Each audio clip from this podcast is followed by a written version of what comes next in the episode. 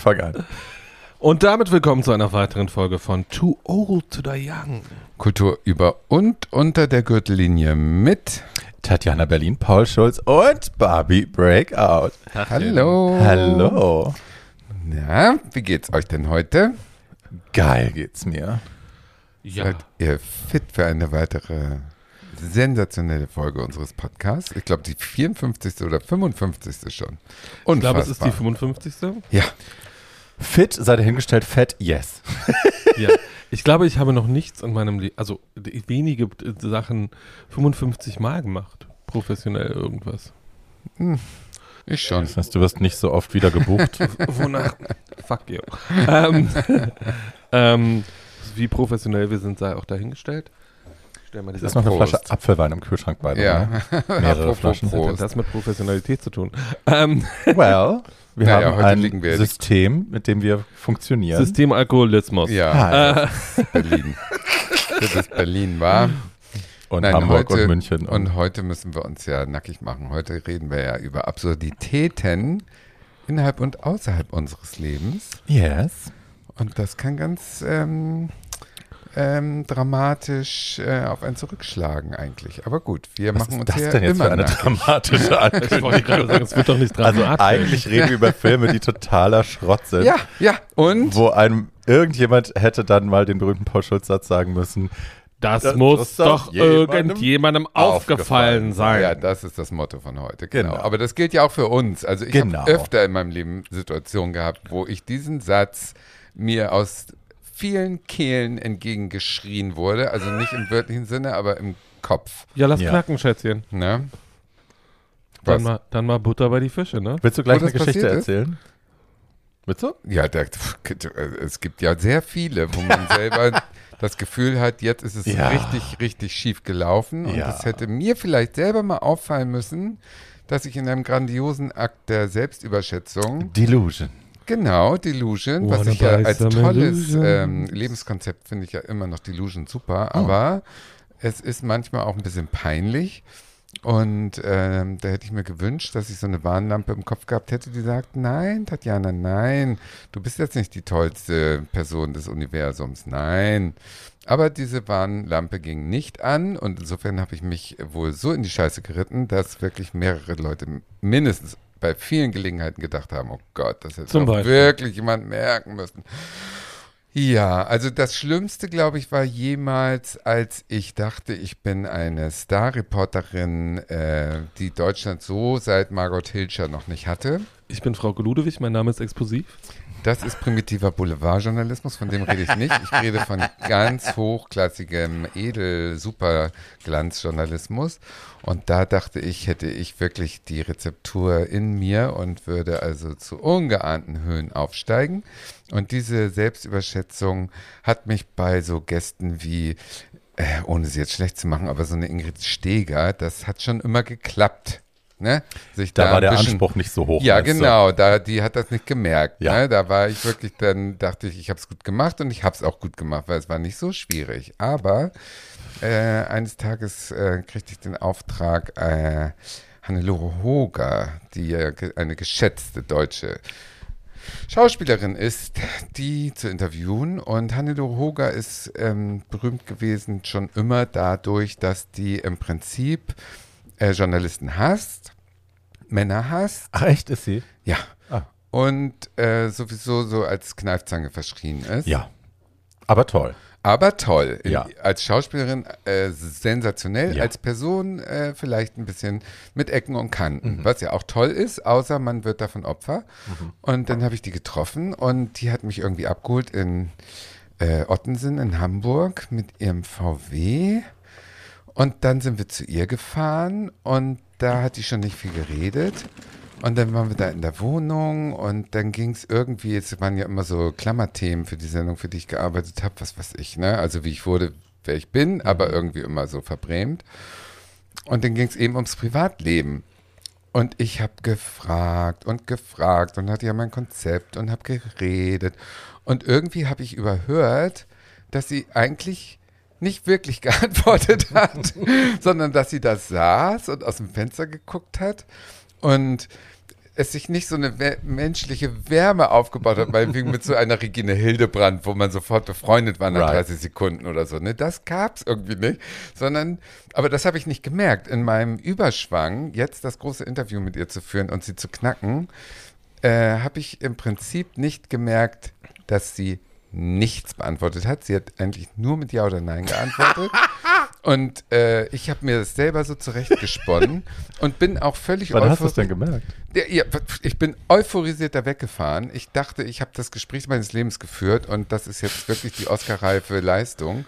Ähm, und ich werde beglückwünscht von allen Fachkollegen, dass ich das nun geschafft habe. Und dann lässt man diese Gespräche hier abtippen von irgendeinem Mhm. armen Studenten und kriegt die dann in schriftlicher Form vorgesetzt. Und da war wirklich so eine Seite Frage, ein Satz Antwort. Also ein Wort Antwort, eine Seite Frage, ein Satz. Ich habe alles für sie im Prinzip in die Frage gepackt und sie hat nur mit Ja oder Nein geantwortet.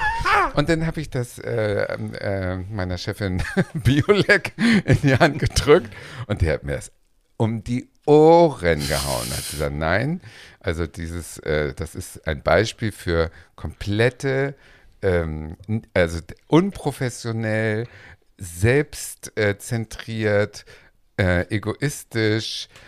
Das allerletzte ist Jemanden nicht zum Reden gebracht. Genau, jemanden überhaupt nicht zum Regen gebracht, nur sich selber in den Vordergrund gespielt. Also es war richtig, Hart. richtig hart. Und ich bin von äh, die Riesin des deutschen Journalismus nach Margot äh, Dingenskirchen geschrumpft auf ein Millimeter plus. Ne? Also das war wirklich harte, harte Schule. Aber ich muss sagen, also ich lerne dann aus solchen super Ohrfeigen denn auch und hab's, glaube ich, danach war ich ein bisschen verstört, aber ich habe es nie wieder gewagt, äh, so zu machen. Neulich ein Zitat gelesen, was da ganz gut passt, ähm, was mich sehr zum Nachdenken gebracht hat. Ähm, das ist so ein Motivational Quote eigentlich, aber da stand, ähm, dass Fehler im Prozess des Lernens eigentlich super wichtig sind, weil wir also jeden Fehler eben nicht als Scheitern bewerten sollen, sondern eben als einfach ein Korrektiv. So, das hat übrigens Ja, nicht geklappt und daraus lernen weh. wir jetzt das und das. Ja, voll. Ja, ist echt Bin ich auch so. Also wenn mein Ego angeknackt Ja. ist, ist auch hart Ja. und da knapse ich dran. Aber ich mache den Fehler wahrscheinlich dann so nicht nochmal. Ja, oder nicht nochmal so massiv. Ja. Also ich habe ja auch die, äh, die äh, schwere Volkskrankheit der absoluten Selbstüberschätzung. Hab ich Sag bloß. Ja, wie wir alle drei hier. Ja. Und insofern ist das wirklich manchmal schwer zu verknusen. Ja, ich muss, äh, ich kenne aber diesen Mechanismus von Interviews ganz gut, dass man versucht, Leute zum Reden zu bringen. Und meine, weil es charmant ist, und das ist auch nicht die Geschichte, die ich gleich erzählen werde, sondern nur eine Ergänzung. Also mein Lieblingsmoment. Also zwei Geschichten. Nein, mein, mein, Lieblingsmom mein Lieblingsmoment in einem Interview ist von äh, einer Nachbarin von Tatjana, äh, nämlich äh, mein erstes und ich glaube auch einziges Interview mit Vicky Leandros, als ich sie gefragt habe. Das ist ja auch ein harter Knochen zum Interview. Nee, ich habe die sehr genossen in dem Interview, aber es gab einen Moment, wo wir beide sehr lachen mussten. Ähm, da habe ich nämlich gesagt, Frau Leandros, ist ihr extremes Lampenfieber ihr Opfer an die Muse? Und sie sagte einfach nur, schreiben Sie das, das habe ich gerne gesagt. ja, und äh, also mein peinlichster Promi-Moment, wo ich, äh, wo ich immer noch im, vor Scham im Boden versinke, aus allen möglichen Gründen, auch weil ich die Person, äh, mit der das passiert ist, so bewundere, war mit Tilda Swinton auf der Teddy-Verleihung, ich glaube 1994 oder irgendwie sowas. Man muss das nochmal nachrecherchieren. Sie war mit äh, ihrem Dokumentarfilm Derek da und war auch, im, äh, war auch im Auditorium und sah auf der Bühne fantastisch aus und hatte eines dieser fantastischen Kleider an, die sie immer anhat. Und äh, ich habe mich dann aus diversen Gründen privater Natur äh, innerhalb relativ kurzer Zeit sehr Hacke getrunken. ähm, und ähm, Das sind immer gute Voraussetzungen für solche und Momente. äh, d- d- das ist aber, wie gesagt, jetzt auch äh, 28 Jahre her und oder 25 oder 26 ist ja auch wurscht. Äh, jedenfalls war ich noch sehr dünn. Und dann äh, irgendwie, sie war halt mit den Salzgeberleuten da und rannte da rum im, äh, im, in, im, da vor der schwangeren Auster und kam irgendwann auf mich zu und ich dachte so, oh, oh, ähm, weil ich hatte wirklich schon sehr viel getrunken und sagte irgendwie so, You look like Derek. Und sie war halt gerade mit dem Derek German Film da und ich so. äh, Und ich hatte aber wirklich schon sehr viel getrunken und wusste auch nicht mehr genau, ist sie das jetzt oder ist sie das jetzt nicht? Und sagte, Who's Derek? And who are you? und so, dann nahm sie meine Hand und sagte, My name is Tilda, nice to meet you. Und das war das Ende unserer Kommunikation, weil ich war danach so, dachte irgendwie so, ich habe das jetzt gerade zu Tilda Swinton gesagt, ich sage jetzt besser nichts mehr und stand dann da wirklich so lange, bis sie wieder weggegangen ist, was ein ich würde jetzt sagen, sehr lange 20 Sekunden gedauert hat, weil sie guckte mich die ganze Zeit so an wie That was the start of a conversation. Would you like to say something, dear?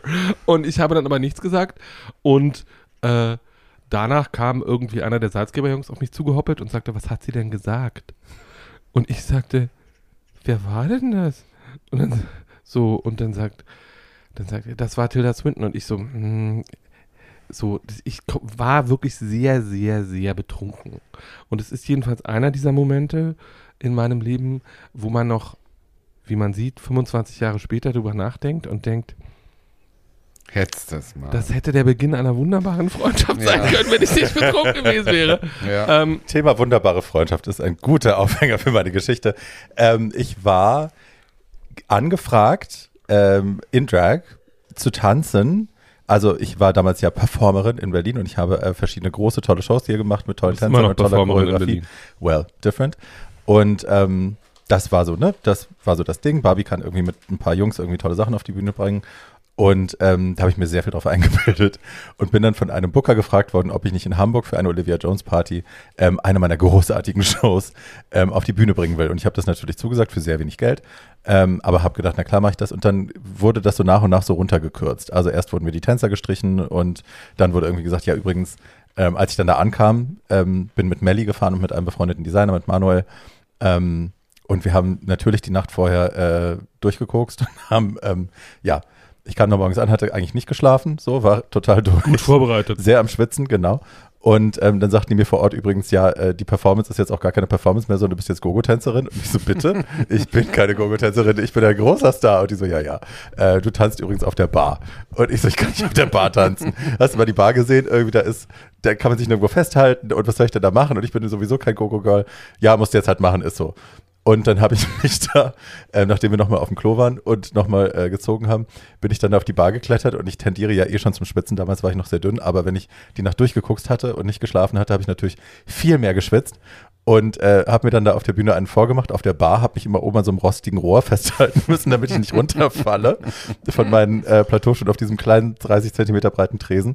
Ähm, und habe mir da einen vorgetanzt. Und unten standen Melly und Manuel und haben mich immer so angeguckt und haben wahnsinnigen Spaß gehabt bei mir zugucken und haben mich angefeuert und immer Barbie, wuh, wuh, und gelacht haben so und so. Und ich habe gedacht, toll, ich mache hier die Riesenshow, die finden mich total toll. Kokain ist auch mit Schuld an dieser Selbsteinschätzung, aber ja, ich habe gedacht, ich liefere da alles ab und alle feiern mich und ich bin ein großer Star. Und dann kletter ich irgendwann nach meinen 20 Minuten Shame ähm, kletter ich da von der Bar runter und gehe ins Backstage und gucke in den Spiegel auf dem Klo und habe eine riesengroße Blutspur aus der Nase, die mir über, über die Lippe mit ganz viel Schweiß vermischt über das Kinn auf die Brust getropft war. Und f- stellte sich dann heraus, dass äh, die nicht mich angefeuert haben, sondern sich quasi über mich totgelacht haben, wie ich da blutüberströmt, schwitzig äh, auf diesem kleinen Tresen mich festhielt. Damals habe ich ja noch echter Perücken getragen, die unter dem Schweiß auch total fusselig wurde und immer größer. Ähm, ja, ein großer, großer Moment und ein tiefer Fall danach und der Blick in den Spiegel und dann auch der Blick auf meine Freundschaft zu den beiden, weil ich auch dachte, was seid ihr für fiese, fiese Otzen, dass ihr mich da oben habt stehen lassen und mich noch angefeuert habt, ihr Mistkäfer. Vielleicht Ja. dachten die Leute, das muss so. Nein, nein, meine beiden Freunde da unten wussten ganz genau, was los ist und haben Ja, die anderen Leute mich, vielleicht nicht. Ja, die anderen haben Die sich wahrscheinlich dachten, gedacht, Berliner naja, die ist aus Berlin, genau. ja. Das ist halt Normal. Berlin. Das ist Berlin. So, ja. Ein großer Moment. Berlin ist so Autsch. schön, dass einem das Blut aus der Nase läuft. Yes. Sehr hübsch. Yes, Ähm, yes. So, äh, wir reden ja über äh, in dieser Folge nicht über unsere auch über unsere eigenen peinlichen Momente, aber vor allem über die peinlichen Momente von anderen Menschen. Yes. Ähm, mit was wollen wir dann anfangen? Na, was haben wir denn? Ich habe einen totalen Schrottfilm, einen queeren totalen Schrottfilm. Du hast was? Ich habe äh, die schlechteste Musical-Verfilmung, die ich kenne, mitgebracht. Cats. Nein.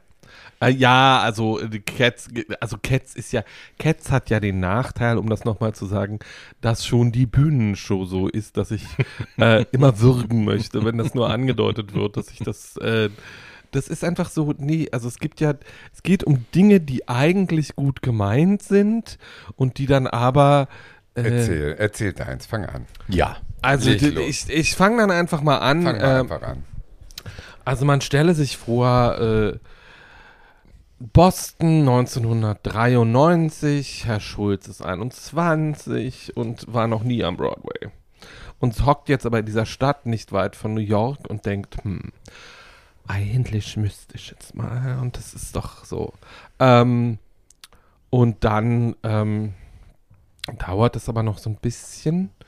Ähm, und ich habe dann Cats war meine erste Broadway-Show. Ach, dann doch. Doch, doch, äh, weil ich ja dachte, naja, das Cats war halt, dafür waren, waren am leichtesten Tickets zu kriegen. Als ich das dann gesehen habe, wusste ich auch warum. Weil es ist halt ein Musical über Katzen, die singen und tanzen. Ich finde das so schön. Angelika Milster ist unvergessen. Angelika Melzer schreit die schönsten Musical-Parodien. The Rudeness. ähm, und äh, äh, jedenfalls war Cats mein erstes Broadway-Musical. Und es gab ein anderes Musical, was viel später, da war ich schon äh, wieder auf Besuch in den USA, nachdem ich da länger gelebt hatte, äh, und habe das am Broadway gesehen und war aber von lauter Leuten umgeben, die das affenscharf fanden und richtig geil. Und ich saß da und dachte die ganze Zeit, I don't get it. What the fuck? Ähm, und dieses Musical war äh, ein Welterfolg. Es ist das Musical, das Rosie O'Donnell am öftesten in ihrem Leben gesehen hat, nämlich 28 Mal. Äh, das Musical hat den Pulitzer-Preis gewonnen und den Tony für das beste Musical. Und äh, ich hasse es und dieses Musical heißt Rent. ähm, Ich habe das auch am Broadway gesehen und kann mich überhaupt nicht mehr erinnern. ja, das Insofern ist ist schön, dass du rein, mir das jetzt reine, reine, reine Verdrängung. Ähm, also äh, Rent ist eine in seiner Produktionsgeschichte bemerkenswerte Produktion. Ähm, Rent wurde 1996 von einem, also in den Jahren vor 1996 von einem Mann äh, geschrieben und erfunden, der Jonathan Larson hieß. Und Rent wurde auch deswegen so berühmt, weil Jonathan Larson einen Tag äh, vor der ersten Vorpremiere von Rent starb. Äh, eine Ader in seinem Gehirn platzte und er starb. Da war er noch nicht alt. Äh, er war noch keine 30 und galt als die neue große Hoffnung des amerikanischen Musical-Theaters. Wegen Rent. Äh, Rent hatte dann Premiere und kriegte fantastische Kritiken, zog innerhalb weniger Monate, weil der Andrang so groß war, vom New York Theater Workshop, der 150 Plätze hat, ins Niedermeyer Theater, das äh, fast 2000 Plätze hat. Wow. Ähm, und lief dort dann auch acht Jahre lang und über 5000 Mal. Rand erzählt die Geschichte eines, ich sage mal freundlich, New Yorker Freundeskreises. Ähm, das alles spielt in Alphabet City. Das ist ein äh, Teil von Greenwich Village. Greenwich Village wiederum ist ein Teil von Manhattan. Ähm, und das Stück spielt 1989 inmitten der AIDS. Heißt das Alphabet City, weil da Avenue D und so ist? Genau. Ist das der Teil? Achso, Ja, ja. okay. Ähm, ähm, also diese, man muss Mhm. dazu sagen, Alphabet City ist unter anderem auch dafür berühmt, dass Assi. es, dass es Assi ist Ja. oder Assi war damals äh, und dass Das es da ist kein- Lower East Side, oder? das ist Lower East Side und Okay. dass es da keine U-Bahn-Station gibt. Mm. Warum das wichtig ist, dazu komme ich gleich noch. Ähm, und dieser New Yorker Freundeskreis ähm, besteht aus zwei Jungs, die wir treffen, äh, die der Rest einer äh, relativ umfangreichen WG von fünf Leuten sind, die aber äh, sich auseinandergelebt haben und jetzt getrennt wohnen. Und das äh, Wichtigste zu Rent ist, das Stück, äh, das Stück basiert auf einem anderen berühmten Stück ähm, über äh, die Bohème in einer anderen berühmten Stadt, nämlich auf La Bohème von Puccini. Ähm, und, und einem Buch, aus die dem er schamlos geklaut hat. Achso, ist ja ein Musical gewesen. äh, ist, ein, ist ein Musical, da wird also viel gesungen. Aber es basiert ja auch aus dem Buch, aus dem er geklaut hat. Genau, La, Bo Ja. La Bohème ist aber auch eine, eine Oper. Die Struktur für dieses Musical hat sich Herr Larsen vollständig ähm, aus La Bohème geborgt, indem alle Figuren, die in dem Musical jetzt eine Hauptrolle spielen, auch vorkommen. Sie haben nur andere Namen. Die Personen, die beiden Jungs, die wir treffen, heißen Roger und Mark. Roger ist Musiker, äh, ist Musiker, Mark ist Filmemacher. Und, und was jetzt ist genau das, was, das hätte man noch merken müssen? Das Theaterstück, was du jetzt gerade beschreiben möchtest, oder? Äh, das, dazu komme ich gleich. Ja, weil erzähl's nicht, das ganze Theaterstück. So, also äh, wir treffen diese beiden Jungs. Äh, äh, einer von denen ist HIV-positiv, äh, nämlich Roger. Dann gibt es noch drei andere HIV-positive Figuren in dieser, äh, in dieser Konstruktion. das Stück spielt inmitten der AIDS-Krise. Ähm, vier von acht Hauptfiguren sind, wie gesagt, positiv. Das alles ist eine Metapher für die Tuberkulose, die in La Boheme vorkam und äh, an der eine der Hauptfiguren stirbt. Und äh, ich saß in diesem Stück und alles um mich rum fand dieses Stück revolutionär und aufregend und ist das nicht geil erzählt und die sind alle so undergroundig und ich saß die ganze Zeit da und dachte irgendwie so, ihr habt ja doch nicht mehr alle. ähm, und, ähm, und zwar aus dem einfachen Grund, weil äh, alle diese Figuren sind eigentlich komplette Narzissten, irgendwie psychisch ein bisschen angeknackst, mehr oder weniger, äh, und postulieren die ganze Zeit, wie sehr sie außerhalb der Gesellschaft stehen. Wie bei Shotbus. Ähm, wie bei ein bisschen, nur anders als bei Shortbus hast du halt nicht 10 Euro Eintritt für den Film bezahlt oder sieben an einem Mittwoch, äh, sondern, sondern saß da auf 150 Euro oder Mark damals noch teuren Musicalplätzen und äh, ich saß da halt die ganze Zeit und da passieren auch die ganze, also Marc ist Filmemacher und dreht die ganze Zeit mit so einer Handkamera ohne Ton und macht dann halt auch so Sachen wie äh, eine der, äh, also die Drag Queen in der Angel Angel in der äh, ist auch HIV-positiv, geht dann zu ihrer äh, Unterstützerinnengruppe, zu ihrer Betroffenengruppe und Mark kommt einfach mal mit und macht einfach mal die Kamera an.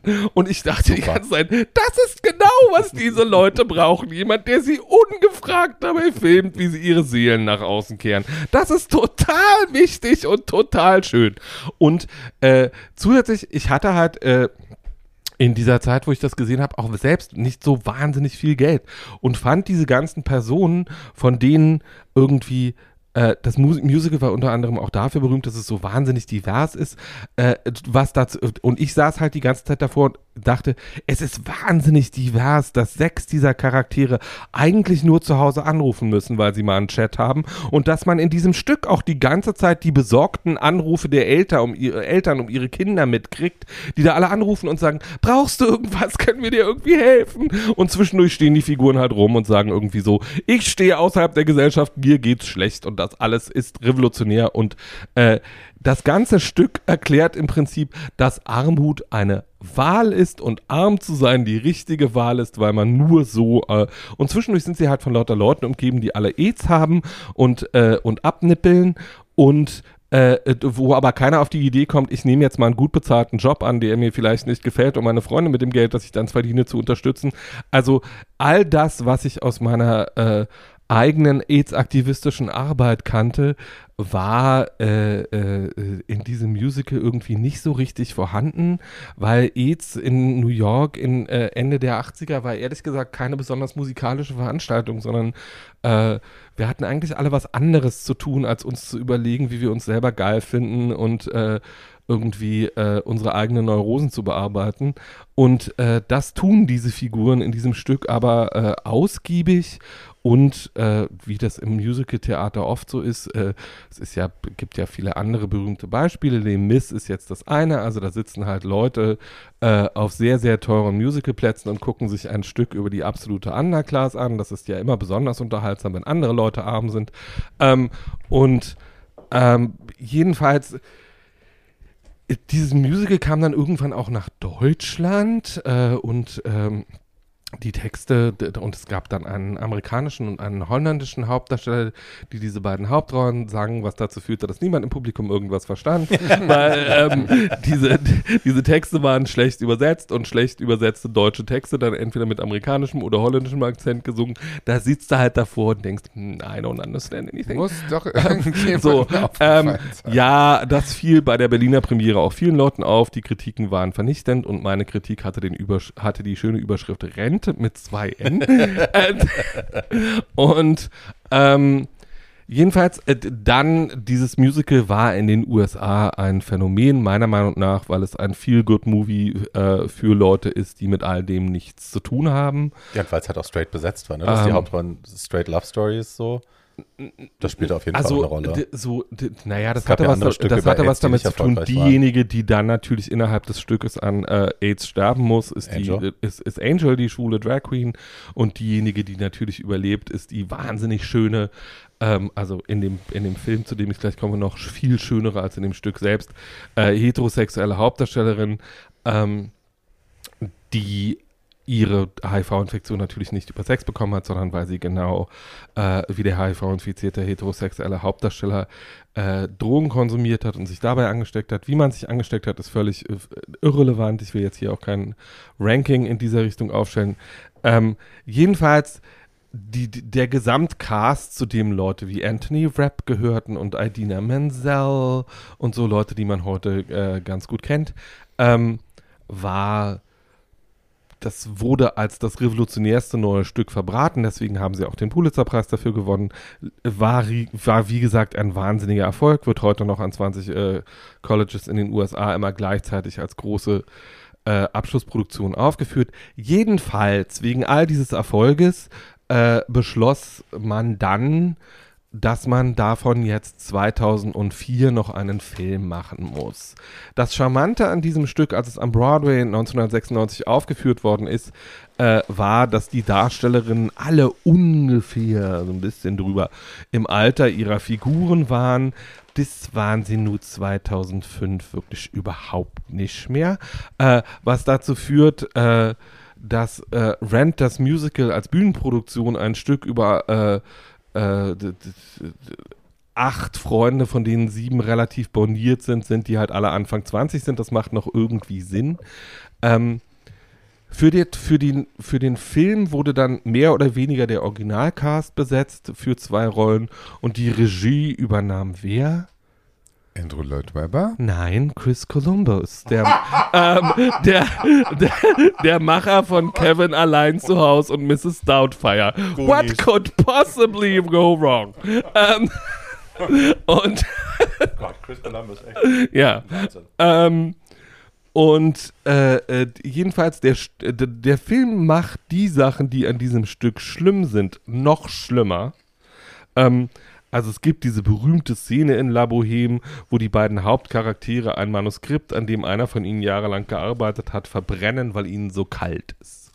So, das tun die beiden Hauptdarsteller äh, in Rent auch. In dem Stück macht es auch Sinn, weil da steht eine Brandtonne in der Mitte der Bühne, in, in den so, da zünden sie diese Papiere dann an und dann wärmen sie, wärmen sie sich die Hände daran. Ähm, und beschweren sich, während sie das singen, darüber, dass sie Miete bezahlen sollen für das Gebäude, in dem sie seit einem Jahr wohnen und für das sie keine Miete bezahlt haben. Ähm, die Attitüde dieser Figuren ist sowieso die ganze Zeit, wir sind so geil und sollte die Gesellschaft eigentlich finanzieren. Das ist Wie wir. so wie wir. Ähm, und ja, nur, dass über uns niemand Musicals schreibt. Äh, zu Recht, finde ich. Noch nicht. Ähm, noch nicht.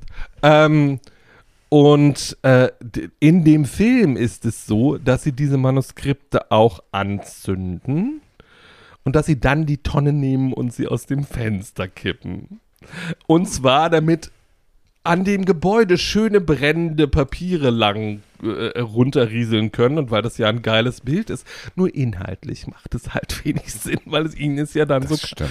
Ihnen ist ja dann so kalt wie vorher. Ansonsten ist dieser Film halt bemerkenswert dadurch, dass statt acht verwirrten Anfang 20-Jährigen rennen halt jetzt acht verwirrte, relativ, ich sage jetzt mal Mitte 30, Ende 30 seine Menschen, die so tun, als wären sie gerade Anfang 20 durch diesen Film und die auch alle so ein bisschen so aussehen wie, ich habe das jetzt 5000 Mal gespielt, ich möchte das jetzt wirklich so schnell wie möglich hinter mich bringen, das ist ja schrecklich. Ähm, und äh, aber die halt auch alle dabei sind, weil sie die Originalbesetzung sind und weil sie, wahrscheinlich, weil sie einen großen Check gekriegt haben. Herr Columbus kann ehrlich gesagt mit der zentralen homosexuellen Liebesgeschichte ähm, zwischen Angel und einem, ähm, ich sage jetzt mal freundlich, Mann, der dann in Gedenken an Angel es am sinnvollsten findet, einen Was würdest du das denn unfreundlich sagen, wenn Mann freundlich ist? Was ist denn das? Naja, ähm, nein, nein, nein, also das, was ich damit meine, ist, nein, das wollte ich damit Ah. wirklich, das wollte ich damit wirklich nicht sagen, sondern er wird halt die ganze Zeit als so hippiesk unterwegs seiner hochintelligenter ehemaliger MIT-Professor verkauft, der jetzt aber nichts Besseres zu tun hat, äh, als die ganze Zeit Privatleben zu haben und sich über irgendwelche privaten Dinge Sorgen zu machen, fand ich als Figur schon damals wahnsinnig unglaubwürdig. Äh, Im Theater, im Stück. Äh, die beiden, die das spielen, sind unglaublich sympathisch. Ähm, und äh, trotzdem ist es so, es gibt halt im Stück dieses wahnsinnig schöne Liebeslied. Die Musik ist übrigens wirklich sehr schön.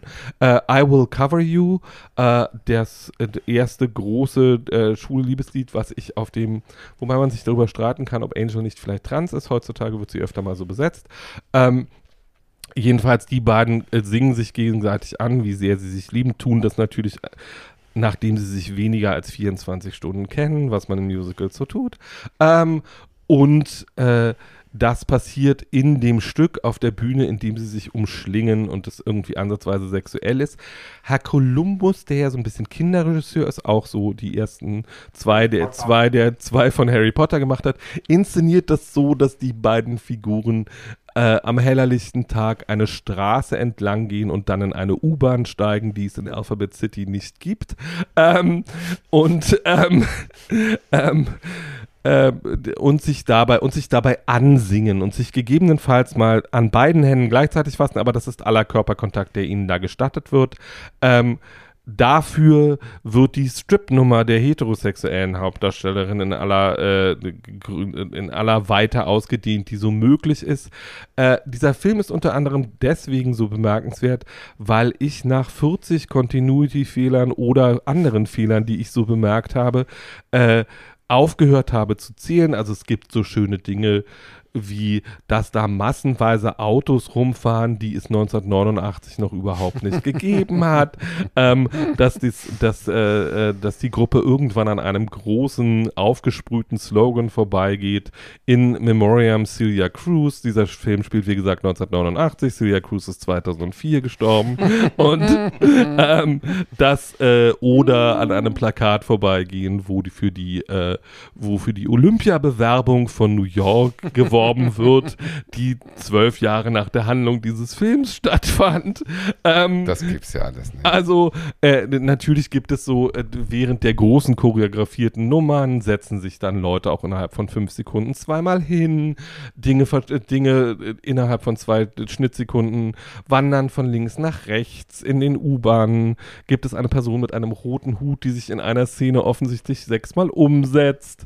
Also, äh, es sind alles so äh, Sachen, wo man dann drauf guckt und denkt, da hat sich aber jemand richtig Mühe gegeben. Das ist offensichtlich mit viel Liebe produziert worden.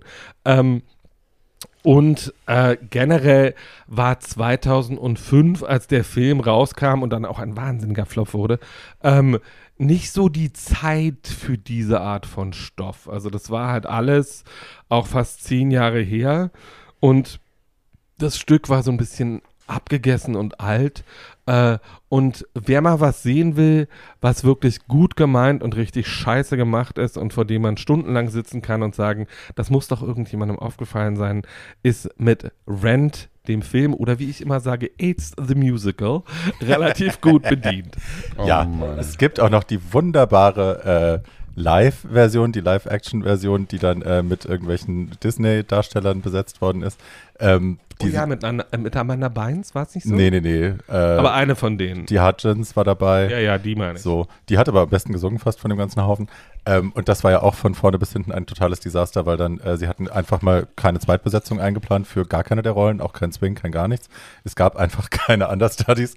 Und dann hat sich der Hauptdarsteller am Tag der Live-Aufzeichnung den Fuß gebrochen und dann mussten sie das Pre-Tape-Ding zeigen, also die Kostümprobe quasi, wo die Hälfte der Leute ihre Stimme geschont haben, keiner so richtig gespielt hat und so. Also ja, eine Kostümprobe haben sie dann eben online gestellt und es, also es ist alles, es ist eine, eine Shitshow, eine wahnsinnige Shitshow. Wie kommt es dazu, dass man doch viel Geld in die Hand nimmt für so einen Film und auch einen Regisseur nimmt, der schon in anderen Bereichen gute Filme abgeliefert hat? Wie kommt es, dass dann solche Sorgfaltsfehler nicht bemerkt werden? Wie Ich glaube, da hat man sich gedacht, das Ding ist ein Selbstläufer, da, das, ne, das Musical läuft ja von selbst, obwohl das Buch Schrott ist. Aber ne, wir müssen hier wahrscheinlich einfach nur die Kuh irgendwie aufs Eis stellen und dann läuft das schon. Und Chris Columbus, ja, der kann, weiß ja, was er tut. Und dann hat wahrscheinlich einfach keiner mehr richtig hingeschaut. Das gibt's doch nicht. Bei den Millionen, ich, die da ich bewegt glaube, werden. das war, das war bei Herr Columbus, das lässt sich auch so ein bisschen nachrecherchieren, das war ein Herzensprojekt, was nicht immer eine wahnsinnig gute Idee ist, wenn Leute ihre Herzensprojekte machen, ähm, weil sie dann wenig Abstand zu dem haben, was sie tun. Siehe Aline. Siehe Aline, Mhm. ähm, über die wir, äh, einen Film, über die wir, äh, wer das wissen will, was wir meinen, kann die, Musik, die Musikerinnen-Folge hören. Ähm, und so, ich glaube, wenn Leute dann mit so viel Werf an Sachen rangehen, ähm, statt einfach zu gucken, diese Choreografien sind einfach, wenn man sie auf Film bannen will, da muss man vorher schon ein bisschen Vincente Minelli oder Bob Fosse Filme geguckt haben, um zu sehen, wie man das richtig macht. Ähm, und das ist halt wahnsinnig kompliziert und wenn jemand noch nie ein Musical inszeniert hat, was Columbus damals Mhm. nicht getan hat und seitdem auch nicht wieder, wie jetzt alle verstehen warum, ähm, dann sieht das halt entsprechend scheiße aus. Und wenn man dann die ganze Zeit diese Mit-30er oder End-30er hat, Ja, die sagen, ich bin 23 und mir geht es schlecht, ist das halt ungefähr so absurd, obwohl das in dem Fall ja so gemeint ist, wie diese Serien, in denen 27-Jährige dann Highschool-Schüler spielen. Ähm, Im Fall von Glee waren ja einige der Darstellerinnen äh, am Ende der Serie auch Mitte 40. 30 äh, oder 40. Ja. Ähm, und äh, das sieht dann halt stellenweise ein bisschen absurd aus. Und nur weil man, deswegen habe ich vor bestimmten Dingen äh, auch so ein bisschen Angst und bin ein großer Hasser äh, der Neuverfilmungen der Disney-Klassiker. Ähm, weil dabei viel falsch gemacht werden kann. Also es gibt natürlich auch sehr erfolgreiche Übertragungen äh, von, von sowas. Wenn du dir, so das ist jetzt in der in, Hedwig. es gibt eine, Hedwig. es ist, ähm, ja, äh, Hedwig wird übrigens auch zitiert äh, in, in, in, einer, in einer dieser Songs, obwohl Hedwig lange nach dem, nach 1989 angelaufen ist. Also es ist so ein bisschen schwierig. Auch Thelma und Louise wird äh, äh, in, einem, in einem dieser Songs zitiert, obwohl Thelma und Louise 1993 angelaufen ist und der, wie gesagt, der Film spielt 1989. ähm, und ähm, Aber vielleicht ist das ja auch Absicht, so wie bei, wie hieß diese schreckliche Serie jetzt auf Netflix, ähm, diese Liebesgeschichte London, Kostümdrama, wo die englische Königin äh, schwarz ist. Ach, Oh, Bridgerton. Ja, da ist es ja auch Absicht, Ja, dass das sie ist ja eine alles fiktive, komplett durcheinander. fiktive Welt. Also die, das Ja, claimt ja, ist in halt- der es Realität ist zu halt, spielen. Es ist halt kleine, also es ist halt keine wirklich, also Bridgerton ist eine, ist eine andere, äh, darüber könnte ich auch lange reden, aber ich sag mal nur, äh, in einer Zeit, in der Sklaverei akut war, ähm, eine schwarze äh, Königin auf den englischen Thron Ja. zu setzen, die dann eventuell die Kol Ja. englischen Kolonien verwaltet, ist eine total logische Idee. Ja, Ähm, die Dose machen wir jetzt nicht auf, aber nee. ja. Ja, ja, ja, ja. Also, große, große Faust in den Mund steck oder Fuß in den Mund steck äh, Entscheidung bei, bei äh, Rand. Wahnsinn. Ich hatte den bis jetzt nicht gesehen. Das war einer dieser Filme, wo ich äh, immer gesagt habe, ne, weil halt auch Musical und weil der Hype mir zu groß war und wenn das zu groß ist, habe ich immer keinen Bock.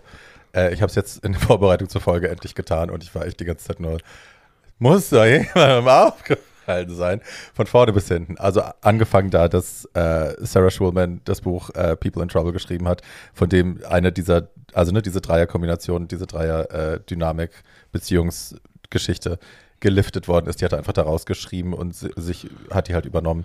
Ähm, und halt so vieles andere, was ich einfach Na, schwierig in dem finde. Film sind ja auch lauter Leute drin, die es offensichtlich gut meinen, inklusive Sarah Silverman in einer Nebenrolle. Und wo du dann denkst, irgendwie so, don't, don't, go away. Ähm, Ja. ja, also es ist, äh, ich, wenn dieser Film oder dieses Musical ein wichtiger Teil eurer Jugend war, geh mit, Geschenkt. geh mit Gott. Ähm, äh, aber äh, ich finde das unterirdisch und zwar vor allem wegen dieser Figuren, von denen ich nicht eine einzige glaube. Ja. So, nächste Schlachterplatte bitte. Willst du, soll ich? Mir egal. Ja? Gut.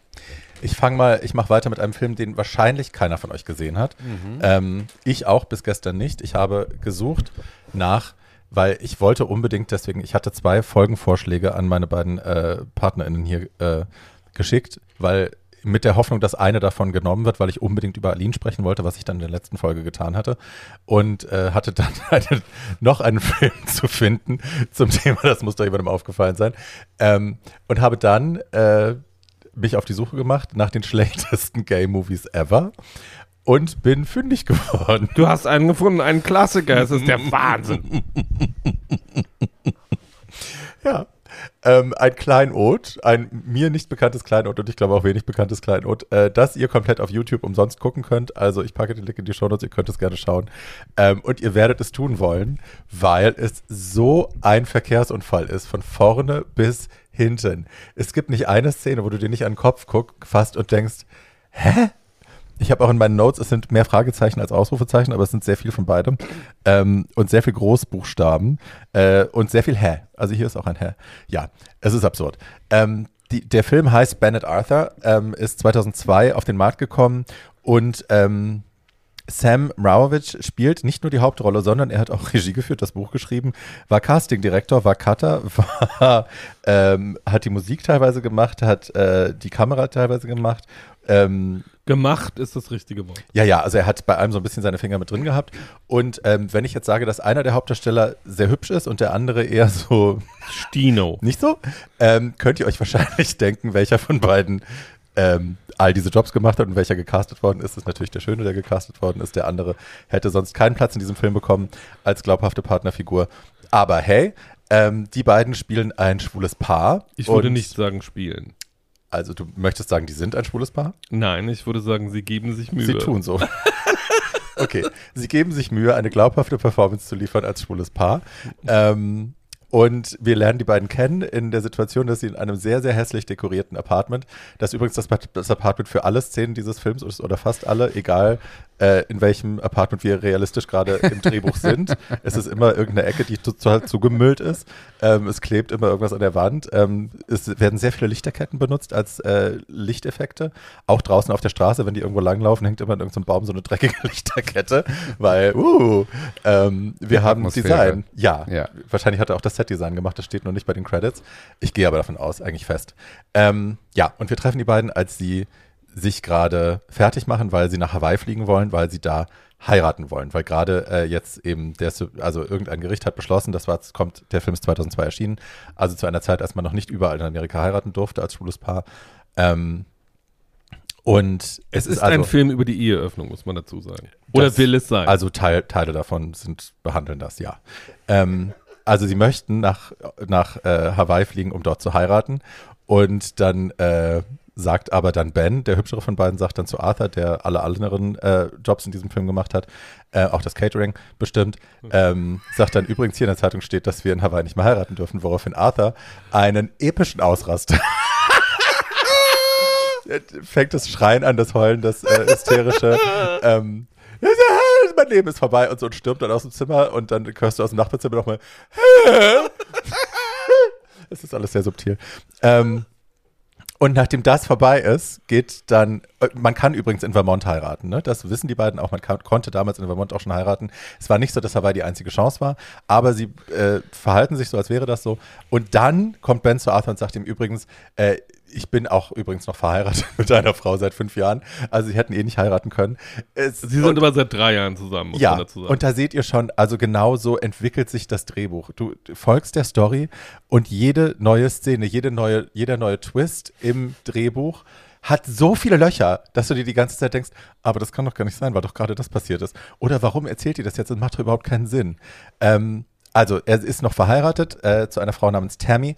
Ähm, und die nächste Szene ist dann, dann sind sie in so einem Diner, wo sie beide arbeiten. Äh, und Arthur ist so, ich will meinen Job kündigen. Der Job ist eine Bitch, äh, die, der Boss ist eine Bitch und die, die Leute hier sind auch alle scheiße und ich will zurück ans College gehen. Und Ben ist so, na ja, ich wollte, bin ja eigentlich, äh, wollte ich eine Krankenschwester sein, ich wollte ja eigentlich Nursing machen. Ähm, aber das mache ich dann irgendwie nicht, aber vielleicht mache ich es dann doch, dann könnte ich es auch hinschmeißen. Ich weiß es nicht. Auf jeden Fall, äh, Arthur will dann in so einer, in so einer Diva-Szene irgendwie aus dem Ding stürmen, aber das kriegt er auch schauspielerisch nicht so richtig hin. Also, dass das so ein Verve hat und so ein Sass ähm, und er geht dann da irgendwie so doof raus und also hört seinen Job auf auf jeden Fall und sitzt dann in einer anderen Ecke des Apartments äh, am nächsten Tag mit so einer schönen äh, Hänge-Jalousie im Hintergrund und versucht an einem Telefon, das irgendwie die Knöpfe machen nicht das Geräusch, was man hört, aber das ist auch völlig egal, weil hey, das Sounddesign hat er wahrscheinlich auch gemacht. Ähm, sucht dann nach Jobs. Gleichzeitig sucht er auch nach einem Apartment und man weiß nicht so richtig, warum sucht er nach einem ja, Apartment. das ist halt, er sucht, er ist halt in einem Apartment und sucht nach einem Apartment. Äh, Why? äh, so, keiner, man weiß es auch nicht. Er sitzt auch ab und, also er sitzt dann auch in so einem, sagen wir mal, messihaften Raum, der sehr vollgestapelt ist mit irgendwelchen Ja. Papieren äh, und von dem man relativ genau weiß, das ist, glaube ich, Seine das, Wohnung. Seine Wohnung, äh, also die Wohnung des Filmemachers. Location Casting hat Also er auch Location Casting. Äh, das wirklich, also zum Thema Soundeffekte noch so viel. Es gibt eine wunderbare ähm, Szene in diesem Film, die mich jedes Mal zu Tränen rührt, äh, weil sie die Amateurhaftigkeit der Macherin einfach so wahnsinnig illustriert. Äh, normalerweise, wenn in Filmen Telefon klingeln, äh, klingeln die da nicht wirklich, sondern dieses Klingeln wird immer erst im Nachhinein eingefügt. Ähm, und äh, stattdessen macht irgendjemand äh, ein Geräusch äh, oder sagt halt, wenn der Film billig ist, sagt halt irgendjemand Ring und dann weiß man, an dieser Stelle muss ein Telefonklingeln eingefügt werden. Das passiert in dieser Szene. Das passiert in diesem Film auch. Nur, dass sie das Ring, das irgendjemand gesagt hat, drin gelassen haben.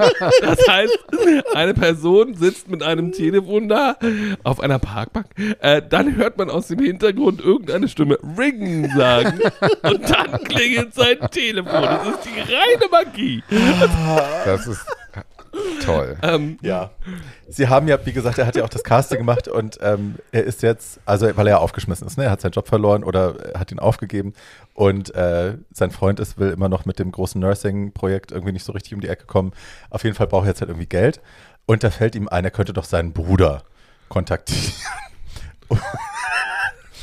Hm, Der Bruder ist äh, ein totaler Jesus-Freak, ultrakonservativ, äh, hasst Schwule und ähm, möchte seinen Bruder bekehren seit 100 Jahren, deswegen haben die keinen Kontakt mehr und auf jeden Fall steht er bei ihm vor der Tür und will erst an so ein Netzgitter klopfen, dann fällt ihm ein, ach nee, ein Netzgitter, macht das Netzgitter auf, klopft an die richtige Tür, dann geht die Tür auf und dann steht da die härteste Tunte, die du in deinem ganzen Leben gesehen hast, mit blondierten Haaren, Tribal Tattoo, Short Shorts und ich so, hello. Und er ist so, hey Brother. Und dann reden, haben sie halt so einen schrottigen Dialog und der Bruder, das macht alles keinen Sinn. Der Bruder lädt ihn dann ein und der Freund soll kommen und dann gibt ihm 8000 Dollar, wenn der Freund kommt. Und er will er aber nicht. Und dann fällt ihnen ein, dass sie ja eigentlich auch in L.A. heiraten können, also in Vermont. Und dann sind sie angeblich in Vermont und heiraten in Vermont an so einem, an so einem spärlich dekorierten Aufstellgazebo irgendwo in so einem L.A.-Park. Im Moment. Hintergrund sind Palmen, ne? Also sie Genau. geben vor, in Vermont zu sein, im Hintergrund sind aber Pal Palm Also die, die, es gibt ja die Szene, wo das Flugzeug, in dem sie sitzen, in Ja. Vermont landet und die, an diesem Flughafen in Vermont, Palmen. was einer der kältesten Orte der gesamten USA ist, stehen große Palmen Ja. und es ist offensichtlich ein Flughafen in L.A. Ja. Also Aber so ist das halt, wenn man in Vermont lebt. Äh, ja. Und dann haben sie eine Anwältin angeheuert, die irgendwie auch, glaube ich, das mit der Ehetrennung, mit der Scheidung engagieren soll. Die erschießt der Bruder dann kurz mal so als Christ, wie man das eben so macht. Der geht in die Tiefgarage und feuert ihr so drei Schüsse ins Herz, äh, wo die Soundeffekte aus, aus so einem Kinder-Soundeffekt Casio-Keyboard kommen können. So piu, piu, piu. Und dann ist sie halt tot. Ähm, es macht alles keinen Sinn. Alles von Anfang bis Ende macht keinen Sinn. Es kommen noch so viele Szenen, die an Absurdität nicht zu überbieten sind. Es gibt Dinner-Szenen, wo sie nur so Knäckebrot ein bisschen auf dem Teller haben. Ähm, dann gibt es noch so einen Private Investigator, der äh, involviert wird. Ähm, der Bruder sagt dann irgendwann zum Private Investigator, also jetzt, wo das mit dem Tod von der Anwältin nicht geklappt hat, nachdem ich die erschossen habe in ihrem, in ihrem Auto, müssen wir more drastic measures auffahren. Wir müssen krassere Maßnahmen ergreifen, um den zu überzeugen. Die krasseren Maßnahmen ähm, sind ein Topf mit Wasser auf einem Herd, in das er so Salz und Pfeffer streut. Und das ist rein, sein Rezept für Holy Water. und mit diesem Holy Water kann man jeden Schwulen bekehren. Und das macht er in eine Sprayflasche und tapet die dem an die Tür. Also die ist noch nicht mal so, dass sie auf ihn sprüht oder Mhm. so, wenn man den Glauben hätte, dass das irgendwas beändert. Nein, also krasser als jemanden umbringen ist so eine Wasserflasche an die Tür tapen. Und genauso absurd geht es weiter. Es ist dann, es gibt noch eine Kirchenszene, weil sein Priester ihm natürlich helfen will, seinen Bruder umzubringen, wie Priester eben so sind. Ähm, und dass wir eine Kirche sehen, erkennen wir darin, dass im Hintergrund ein mit Wachsmalstiften gemaltes Mosaikfenster auf so einem Papier ist, das sie an die Wand Und geklebt ein haben. goldenes Pappkreuz. Nicht mal golden, das ist einfach nur aus brauner Pappe ausgeschnitten, es klebt links an der Wand. Und er tut dann so, als würde er die Kirche niederbrennen, indem er so ein Streichholz anzündet und es fallen lässt. Und wir sehen kein brennendes Haus, gar nichts. It's, the entire movie is fucking insanity. Und das alles kumuliert in der Abschlussszene, wo äh, es eine wilde Schießerei gibt. Also erst sein Bruder entführt ihn und will ihn bekehren oder auch nicht oder ihn umbringen. Dann will er seinen Bruder verführen und sagt, ah, you wanted this the whole time. Und er ist halt wirklich nicht hübsch. Ne? Und er fingert so an sich rum. Der Bruder ist zwar super gay, aber hot, hotter. Und er so, ah, you wanted this the entire time, you wanted to fuck me. Der Bruder so, äh, nee. Und er so, doch, du wolltest das die ganze Zeit. Und dann schießen sie sich gegenseitig gleichzeitig, haben aber andere Soundeffekte drauf, die alle Schrott sind. Und am Ende liegen sie blutüberströmt. Du siehst die ganze Zeit kein Blut und dann gibt es so Naja, Close-Ups. Naja, Blut überströmt. Ihm läuft ein bisschen, Ketchup. Ihm läuft ein bisschen Himbeersaft aus dem Mund. ja, und der andere ist so mit, mit Ketchup über die Stirn. Also es ist alles total Banane. Und Leute, also wirklich, ich kann nicht verstehen, dass dieser Film nicht berühmter ist. Ich bin äh, ein bisschen traurig, dass ich bis heute nicht davon wusste, weil das ist so ein Partygag, ne? Ich meine, den Film kannst du einfach im Hintergrund laufen lustig. lassen. Und wenn du den mit drei, vier Leuten nutzt, ihr pisst euch in die Hose. Weil das kann Also nein, nicht du sitzt- wahr sein. Du sitzt auch, also ich, als ich den das erste Mal gesehen habe, eine, äh, eine Freundin in, äh, hat mir den gezeigt und ich dachte die ganze Zeit, ficken die jetzt irgendwann? Weil es ist halt wirklich so, es ist halt so in jede, also es ist, ist wie schlechte porno ist. Hab ich auch. Nur, dass kein Mensch fickt. Genau. Und so, es wird auch die ganze Zeit so gespielt, wie, also gespielt wird gar nicht, sondern die machen halt, äh, die sagen halt einfach Dinge. Da wird nicht gespielt. So, so irgendjemand sagt, also, also es gibt auch diese, also das hätte ich dann irgendwann gerne als, äh, äh, als GIF, aber nur, das geht nur mit Ton. Irgendeine von diesen Figuren, ich glaube, es ist die Frau, sagt auch irgendwann den schönen Satz, I'm so excited. So, und ist das denn ist- sowas wie eine Low-Budget-Produktion von Ein Käfig voller Narren? So hört sich das für mich jetzt an. Also nein, es ist keine die- Komödie, es ist ein ernster, es ist ein ernster Film oder will es sein über ist ein es ernstes denn Thema. sowas wie die Bettwurst? Also das ist ja genau nee, das war ja so, dass man... schlecht. Naja, Sam gut, also- war sich, was glaube ich, sicher, dass, der, dass das ein toller Film ist, A. Und dass das auch sein Durchbruch ist. Deswegen hat er da auch so viel, also ne, der hat, wollte das schon auch alles selber. Ich glaube, der wollte sich selber eine tolle Liebesgeschichte schreiben, wollte sich da selber drin platzieren und wollte das einfach schön Und der hat das ganz ernst gemeint. voll. Glaubst du? Die, die, Also die meinte das richtig oh ernst. Gott, wie schrecklich. Ja. Ja, und das macht es ja so tragisch, aber gleichzeitig halt auch so lustig. ja, der gute. Und aber das Drehbuch ist halt, ich meine, die fahren dann auf Honeymoon, nachdem sie in LA Vermont geheiratet haben, fahren sie dann auf Honeymoon. Das ist so ein, so ein schlecht beleuchteter, äh, so, ein, so, ein, so ein Hinterraum, also kein Hinterraum, so ein Backside auf so einem Haus und da ist Schatten und die sitzen an so einem vollgemüllten Pool. Also siehst du auch, das hat halt irgendein, irgendein Freund hat halt irgendwie so ein Haus mit so, einem, mit so einem Drecksloch da hinten dran. Und da sitzen sie halt im Schatten auf so billigen, Also billigen kein Plastikstühlen. Nee, gar nicht. Hat Und offensichtlich sind sie auch nicht on Honeymoon. finanziert. Und dann kriegt Ben einen Anruf und sagt so, oh nein, ich muss zurück nach L.A., ich muss unsere Reise abbrechen. Warum denn? Ja, es gibt einen Nursing Emergency.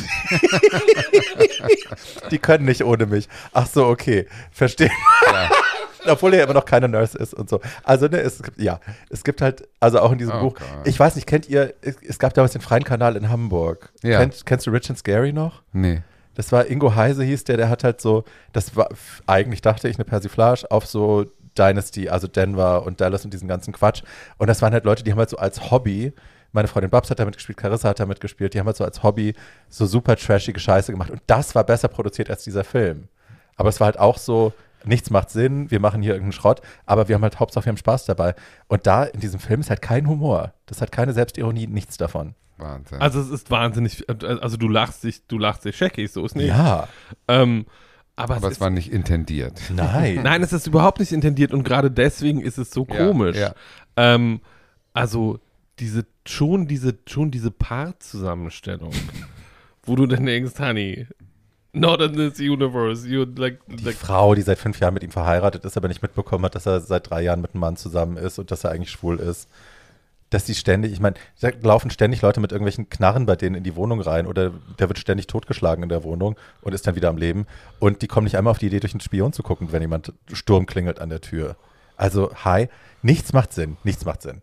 Schaut bitte diesen Film und freut euch. ja, eine halbe, eine halbe Sportzigarette, zwei Glas Sekt und dann, Sag nicht Sportzigarette, Sportzigarette ist schlimm.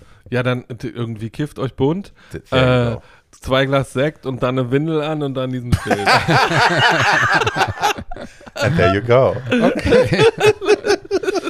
oh Gott. Das Tragische an all dem ist ja, dass es keine Geldfrage ist, so schlechte Filme abzuliefern. Das ist ja das äh, eigentlich äh, Schlimmste. Und dass es tatsächlich auch länderübergreifend scheinbar äh, gewisse Schutzmechanismen einfach nicht greifen. Nein, das Fantastische zu diesem Film noch, der Film hatte ein dreimal so hohes Budget wie, das Blair Witch Project. Ähm, so. Also nicht viel, aber äh, wie man sieht, wenn man eine gute Idee hat und das einigermaßen durchziehen kann. Äh, und wenn man wirklich billigen, aber wunderbaren Film äh, angucken will, guckt bitte Tangerine. Das ist ein großartiger Film, der nur mit Handys gedreht worden ist und so gut wie nichts Ja. gekostet hat. Gut, dann kommen wir mal nach Deutschland. Ich bin Was sehr ja auch aufgeregt. eine Entertainment-Wüste sein kann. Manche Sachen sind toll, aber auch erst so in den letzten 10, 15 Jahren. Die Passion. Ähm, oh Gott, nee, ach du, wir brauchen gar nicht anfangen mit momentanen Katastrophen. Ich meine, habt ihr am Wochenende dieses äh, Platinum-Jubiläum gesehen von der Queen? Da haben sie ja Diana Ross als äh, Stargast eingeflogen. Und äh, deswegen habe ich das geguckt. Ähm, das ist ja nun 70 Jahre, die Queen ne, ist schon relativ groß und gut, Millionen Leute aus dem gesamten Commonwealth kommen zusammen, um da auf der Straße ein Fest zu feiern mit einer riesen Bühne vom Buckingham Palace.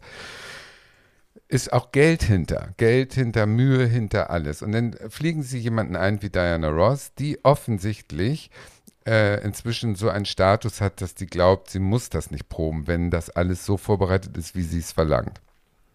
Was also passiert? Gucken ja auch nur London- 300 Millionen Leute. ja, und 300 Millionen Leute gucken zu. Also es ist eine riesige Bühne. Ähm, Londoner Schmuddelwetter, also Wind.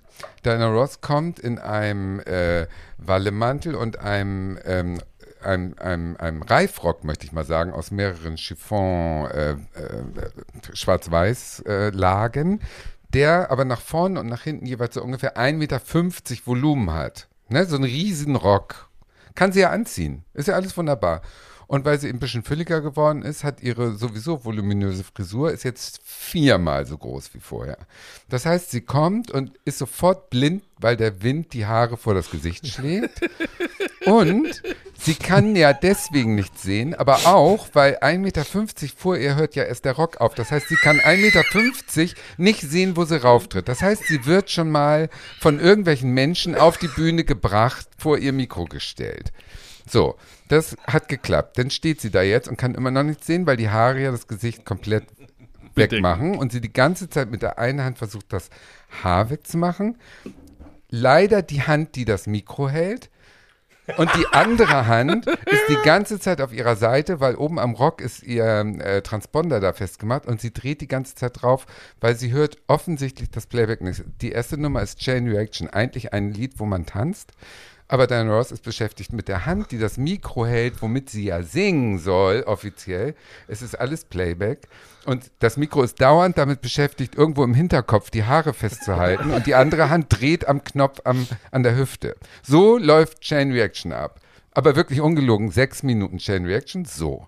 Und Gab dann versucht sie, nein, sie steht völlig alleine da.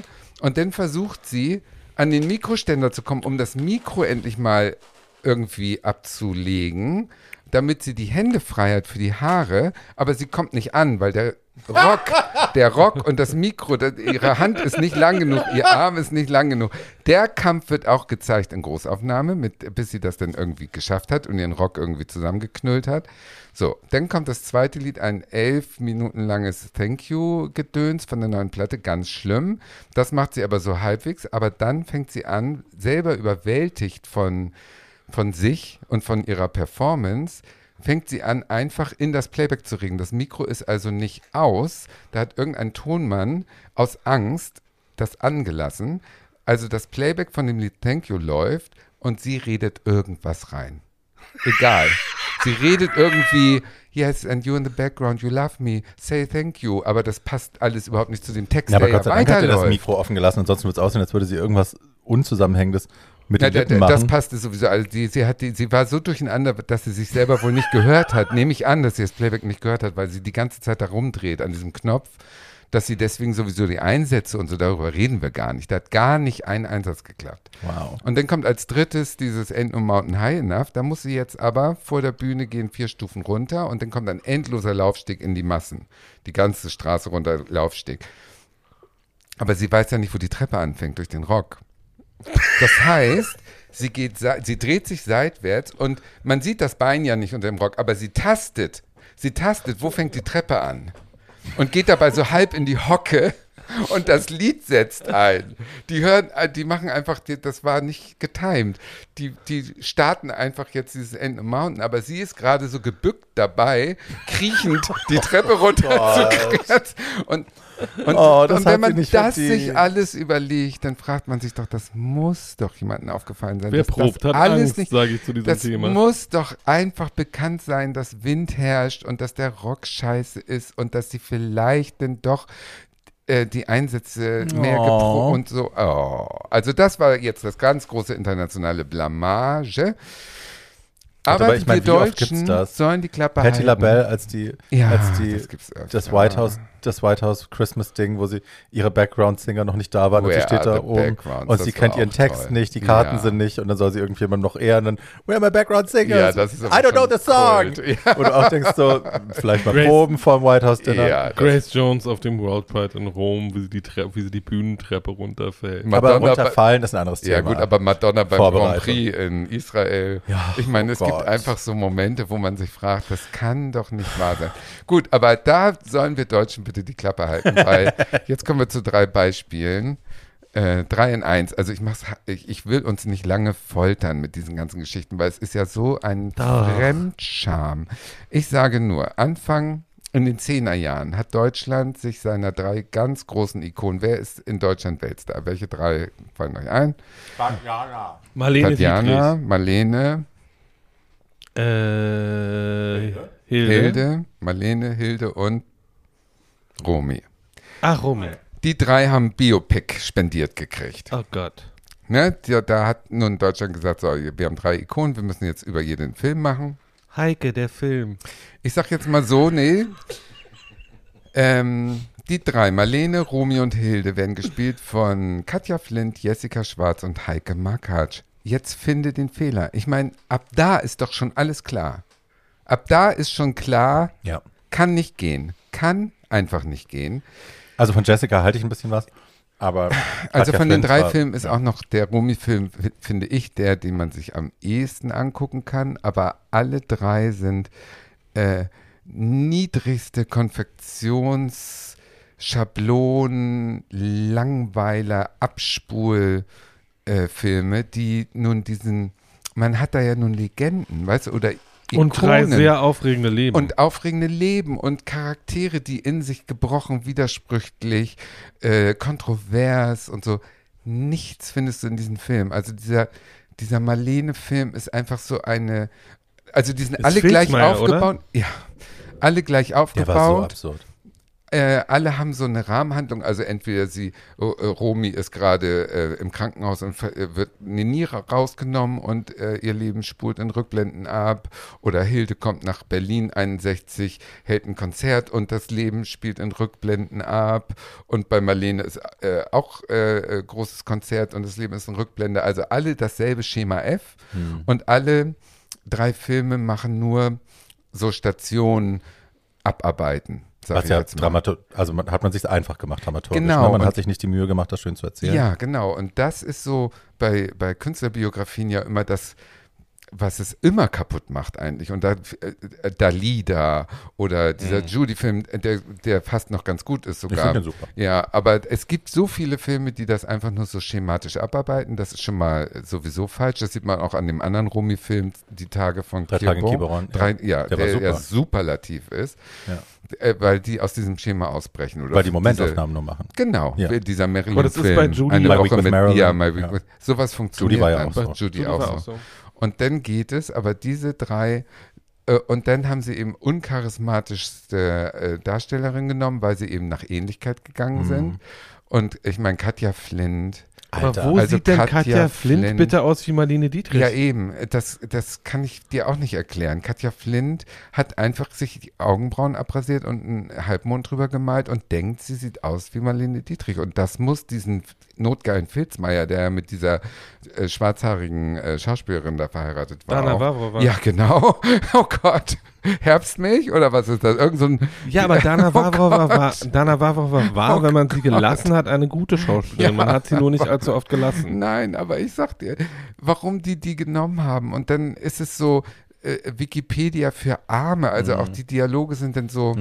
Ähm, äh, Marlene kommt in die Wohnung und sagt zu ihrem Mann, ich meine, Herbert Kausch oder wer immer Rudi gespielt hat, ein bekannter amerikanischer Regisseur kommt äh, und ich soll äh, und guckt sich heute meine Vorstellung an. Und dann sagt er, ja, das ist Josef von Sternberg, ein bekannter großer Regisseur, der bei der UFA einen Film drehen will. Der heißt Der blaue Engel nach dem Professor Unrat-Roman von Heinrich Mann. Und da suchen sie für die Lola noch die Hauptrolle. Also sie, sie sagen sich gegenseitig Informationen, die Ja. natürlich die Dialog. Marlene Ja, ja, weiß. Also Dialogexposition, my Wow. nur so, favorite. sie erklären sozusagen alles Wow. nur durch Dialoge, die sozusagen so Zeitungswissen rausgeben. Wow.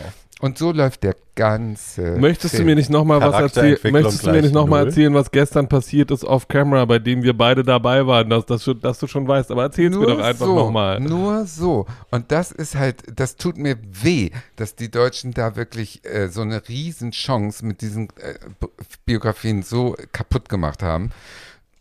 Und so läuft der ganze Film. Es Mhm. ist ganz schlimm, dass die Oberhärte ist noch, dass äh, sie eine fiktive Liebesgeschichte bei Marlene reinhauen, weil Heino Ferch dann noch so einen deutschen Ach, Offizier der spielt. ist der Pferdetyp, ne? Irgendwas. Ja, genau, genau, genau, immer. genau. Und Ja, ja. Äh, den gibt es in echt gar nicht. Und dass da Maria Riva nicht ihr Veto gegeben hat, weil die hat ja ihre Biografie, meine Mutter Marlene, da zur Verfügung gestellt, um daraus zu äh, klauen. Aber ja, nein, ich weiß schon. Und dann haben sie in irgendeinem Meeting gesagt, nein, das kann nicht Jean Gabin sein, sonst müssen wir einen französischen Schauspieler besetzen.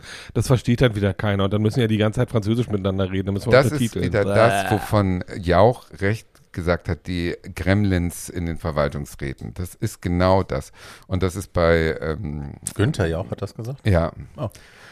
äh, bei Romy, Romy Schneider, bei dem Film Das geht noch so ein bisschen, weil der hat wenigstens so einen Trick. Ähm, es gibt von Romy wohl ganz viele private Super 8 Filme und die hat er nachgedreht und dadurch kommt so, ein, so eine Ahnung eines Privatlebens äh, wenigstens vor. Ich glaube, Jessica hatte auch die Stimme ganz gut raus. Ne? Romy hat ja diesen Schmelz in der Stimme, dieses wahnsinnig Schöne, wenn sie gesprochen hat. Und ich glaube, das konnte Jessica ganz gut, Nee, oder glaub, täusche ich mich? Ich glaube, ähm, der Trick von der Jessica Schwarz war, dass sie eben nicht eine 1 zu 1 Kopie sein wollte, Mhm. sondern die, die hat gesagt, ich bleibe Jessica Schwarz, ich kann die nicht nachmachen. Und die anderen beiden, also Makatsch wie ähm, Flint. Flint. haben die total imitiert. Die haben Mhm. die eben total nachgemacht. Aber das macht ja René Selweger das aber macht bei schwierig. zum Beispiel auch ganz richtig. Die bleibt ja eigentlich. Also Judy hat ja naja, diese. sagt sie, aber sie klingt ja, wenn sie singt, klingt sie ja wie Judy. Naja, nee, ich, mir geht es jetzt um die Sprechstimme. So, Judy hatte okay. ja diese tiefe, raspy Voice. Ähm, und das macht Frau Selweger ja nicht, sondern Frau gut. Genau, das finde ich bleibt bei, dem, gut. Bleibt bei dem Ja. Rhythmus, Mhm. aber spricht in ihrer Stimmlage und das funktioniert viel besser. Ja, das macht es auch alles ehrlicher. Und man weiß eigentlich, wie sowas geht. Also das äh, bei so viel Geld, was die da reingehauen haben, dieser Rumi-Film war wahnsinnig teuer. Ich war ja von Hilde richtig beleidigt. Also Ein Verrat an Hildegard Knef. hat ich dachte irgendwie so, wie kann man ein so spannendes Leben, zu dem es auch fantastische Bücher gibt, Ja, von ihr selbst äh, geschrieben von ihr zum selbst Beispiel. geschrieben, Ja. wie kann man das so langweilig Ja. machen? Wie kann man nur? Und das ist das, was, äh, was mich am meisten aufricht, weil da geht es mir jetzt nicht um Anschlussfehler, die sind da bestimmt auch drin. Zu Hunderten. Zu Hunderten. Aber es geht mir darum, dass da keiner ist, der sagt, Moment, wir nähern uns hier dem Leben einer Ikone und da müssen wir eine Bisexualität mit reinbringen, da müssen wir äh, die Schwester in Bergen-Belsen mit reinbringen. Da müssen Die wollten, glaube ich, nichts Unangenehmes Nichts, darin haben, was irgendwie das nichts. Narrativ gestört hat Und von das ist Marlene, typisch deutsche, deutsch. deutsche Ja, Uschi, dieses deutsche kleine deutsche Ding. Der. Lieblings, der Schön, Lieblingssatz deutscher Fernsehredakteure, das versteht der Zuschauer nicht. Genau, genau. Und das ist das große Problem der deutschen Unterhaltung. Und das ist überhaupt, also das, wir haben ja jetzt Beispiele, dass es international leider genauso schief gehen kann und etwas mit viel Geld oder ohne viel Geld, aber richtig gegen die Wand fahren kann. Warum? Warum passiert sowas? Es ist nicht zu fassen. Ich glaube, die es Leute ist werden doch immer bezahlt. der Wunsch, aus irgendwas nochmal Profit zu schlagen. Und wenn das eine Biografie ist oder ein Musical oder, oder, oder, äh, da können, können wir doch noch ein paar Mark mit verdienen. Das können wir doch mal irgendwie aufziehen. Und das ist Und dann ist aber gemein. der Wert vielleicht dann einfach nicht mehr so wichtig. Oder es Ich werden glaub- keine Leute da reingeholt in das Projekt, die den Stoff verstehen und die die Person verstanden haben und die Ja, das da ist, Ernsthaftigkeit rangehen und mit, mit, die mit Respekt Liebe vor der Person. Gehen. Ja, ja, genau, mit Liebe und Respekt daran Oder vielleicht, oder vielleicht, oder vielleicht die sich respektlos diesem Leben nähern und einfach gucken, was ist daran interessant Nicht oder ehrfürchtig. Ja, und nicht ehrfürchtig. Ja, ja. Und ich glaube, das große Problem der deutschen Unterhaltung ist, dass immer noch nicht verstanden worden ist. Es gibt ein paar Produktionen, gerade im seriellen Bereich, wo das inzwischen anders ist und wo sie auch Leute machen lassen. Sie begreifen nicht, dass es eine Sichtweise braucht auf Dinge, um Dinge Haltung. interessant zu machen. Und dass du eine Haltung zu Themen und zu Personen entwickeln musst, um das interessant zu machen. Und dass das nur gelingt, wenn man eine Person sagen lassen kann, wo es lang geht. Und auch wenn man das merkwürdig findet oder abstrus, Hm. Alle Dinge, die, die, die wir bewundern, oder viele davon, sind meistens aus dem Kopf einer einzelnen Person entsprungen. Und das trauen sich Deutsche nicht, sondern Deutsche trauen sich das halt generell nicht. Die trauen sich ja, also es ist ja die größte Angst der Deutschen ist ja immer, sich lächerlich zu machen, sich angreifbar zu machen, irgendwas zu riskieren, was dann auf einen zurückfällt. Und deswegen sind ja immer diese, müssen ja zehn Leute entscheiden, damit dann keiner schuldig ist. Es ist ne, Wenn es schief geht, sind alle Ja. schuldig, aber es ist nicht runtergebrochen auf einen, der sich zu viel getraut hat. Ja, und dann geht's halt alles schief. Wenn Ja. zehn Leute entscheiden müssen, ob die jetzt eine lesbische, äh, eine bisexuelle Frau sein darf, die Marlene, oder nicht. Ja, ja, Nee, das geht nicht. schief. Ja. Das ist wirklich schade. Schade, schade, schade. Und dass man nicht so, ich meine, wir haben in der Vorbereitung von irgendeinem Joan Crawford-Thema, habe ich einen Film gesehen von Königstein. Der war doch in den 90ern auch ganz Köln. bekannt, der Ja, schwule KHM, Typ da. der Ja, ja, genau. KHM. Hm? Der hat an der KHM unterrichtet, Kunsthochschule für Genau, Medien. genau, ja. genau. Und der hat mit War der Dynasty-Experte, der Genau, Dynasty-Experte. genau. Ja. Und der hat einen Film gemacht, Nächte mit Joan, ähm, mit Nadja Tiller in der, der Hauptrolle. Wahnsinn. Hast du rumgeschickt, habe ich gesehen, es ist der Wahnsinn. dieser Film auch, der, der, da, da kriegst du so, äh, ich weiß nicht, was man da an Krankheiten kriegt, wenn man diesen Film sieht. Das ist so unglaublich schlecht. Nein, ja, äh, es, also Unglaublich. das, gut. das Fantastische daran ist, es ist halt auf den ersten Blick furchtbar. Also die, die ersten 60 Sekunden des Filmes sind rum und du weißt, wie ich immer sage, das hier fährt spätestens in 20 Minuten mit 90 Sachen gegen die nächste Das hast du noch nie Ja. gesagt. Das ist, Doch, sagst du immer, Paul, erzähl.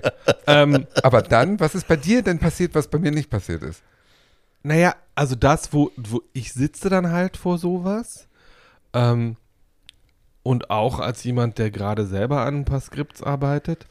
Ähm, und denke, Leute, das irgendwie, das irgendwie, Frau Tiller verlässt die Maske. Nein, ich will mich doch, ich bin doch der, der sich empört. Empörst du dich auch oder nicht? Naja, ich amüsiere mich dann, weil Ja, ich bin dann, ja, ich ergebe ja, mich, ich weigere mich dann, mich meiner Verzweiflung zu ergeben und äh, beschließe mich wegzuwerfen Ja. stattdessen. Aber der Punkt war ja, dass so ein Königstein, der hat auch die Manns gemacht, Mhm. eine super Fernsehproduktion, der kann was. Das ist eigentlich so ein, so ein Schwuler wie wir, sag ich jetzt mal, der hat, der brennt für diese Die ganzen super hollywood gewesen hier im die Podcast, for sure. So. Mhm.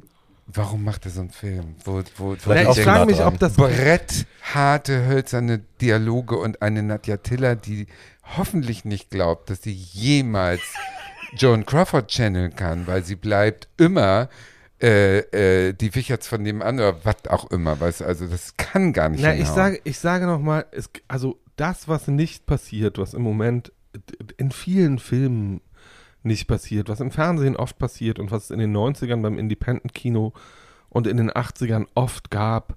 Einfach solche Filme wie The Station Agent oder Leolo oder My Own Private Idaho. Leolo. Oder Meine My, Güte, My Own Leolo. Private Idaho oder, äh, oder Gilbert Grape, dass sie da einfach jemandem drei bis fünf Millionen Dollar in die Mhm. Hand drücken und sagen, mach. Und das, was dabei rauskommt, sind hochpersönliche, hochemotionale, Leolo, intelligente, Alter. äh, merkwürdige, sehr, Ja, sehr subjektive Geschichten und Blicke auf die Welt, ähm, die, die heute überhaupt nicht mehr, also es gibt diese Ja. Filme ja einfach nicht mehr. Ja. Und die Leute, die es machen könnten in Deutschland, die die Macht haben zu sagen, hier sind, keine Ahnung, hier ist eine Mille oder anderthalb, Hm.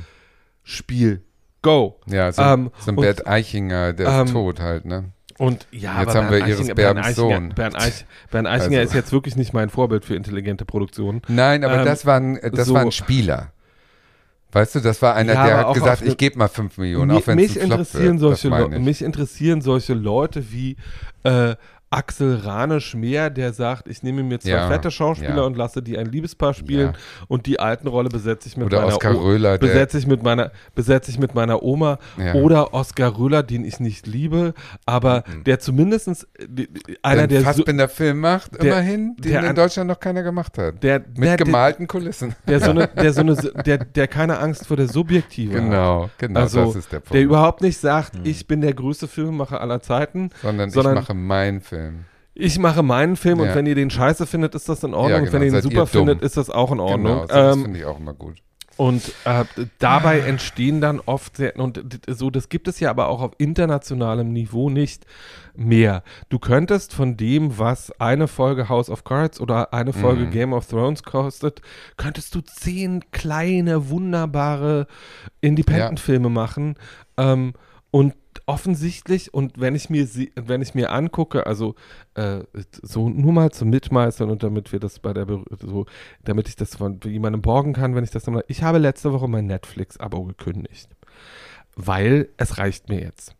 Ähm, ein Channel, der mal mit äh, House of Cards und Orange is the New Black und ein paar anderen tollen Sachen angefangen hat, ist jetzt bei The Kissing Booth Teil 4 und Stulle Reality TV und äh, irgendwelchem und, Stranger Things. und, und ja, aber Stranger Things hatte auch eine Stranger Things hatte eine gute Idee. So, die reichte für zwei Staffeln. das muss Oh. doch. Und jetzt wälzen sie es halt aus. Das ist halt so ein bisschen tote Mädchen lügen nicht, dass ich in der, dass ich in der zweiten und dritten Staffel immer nur Töte, tote Mädchen sind immer noch tot genannt habe, weil sie hatten halt eigentlich nichts anderes zu erzählen und mussten irgendwelche merkwürdigen Dinge tun, um diese Story oh Mann. Und weil du gekündigt hast, können sie You jetzt in der zweiten Megan- Staffel and you in der dritten Staffel and you and you and you. Genau. Jetzt können sie Harry und Meghan nicht mehr bezahlen, weil solche wie du kündigen. Ihr seid schuld. Nee, das hat aber was damit zu tun. Ich habe mir das ja vor mehreren Jahren mal zugelegt, weil ich dieses hochklassige Fernsehen Ich habe sehen noch, wollte. du kannst ja. gerne bei mir mit auf den Plan. Das ist kein ähm, ja, das wäre, das, das wäre lieb, das würde mich wirklich freuen. Not a problem. Äh, Weil ich, ich will es wirklich nicht. Und äh, das Problem ist, ich, ohne jetzt Werbung für irgendwas zu machen, ich zahle halt für andere Streamingdienste einen Bruchteil von dem, was ich für Netflix bezahlen möchte und kriege viel aufregendere Sachen angeboten. Ja, das ist doch cool. Mit einer eigenen, mit einer eigenen Sichtweise und Mubi. so.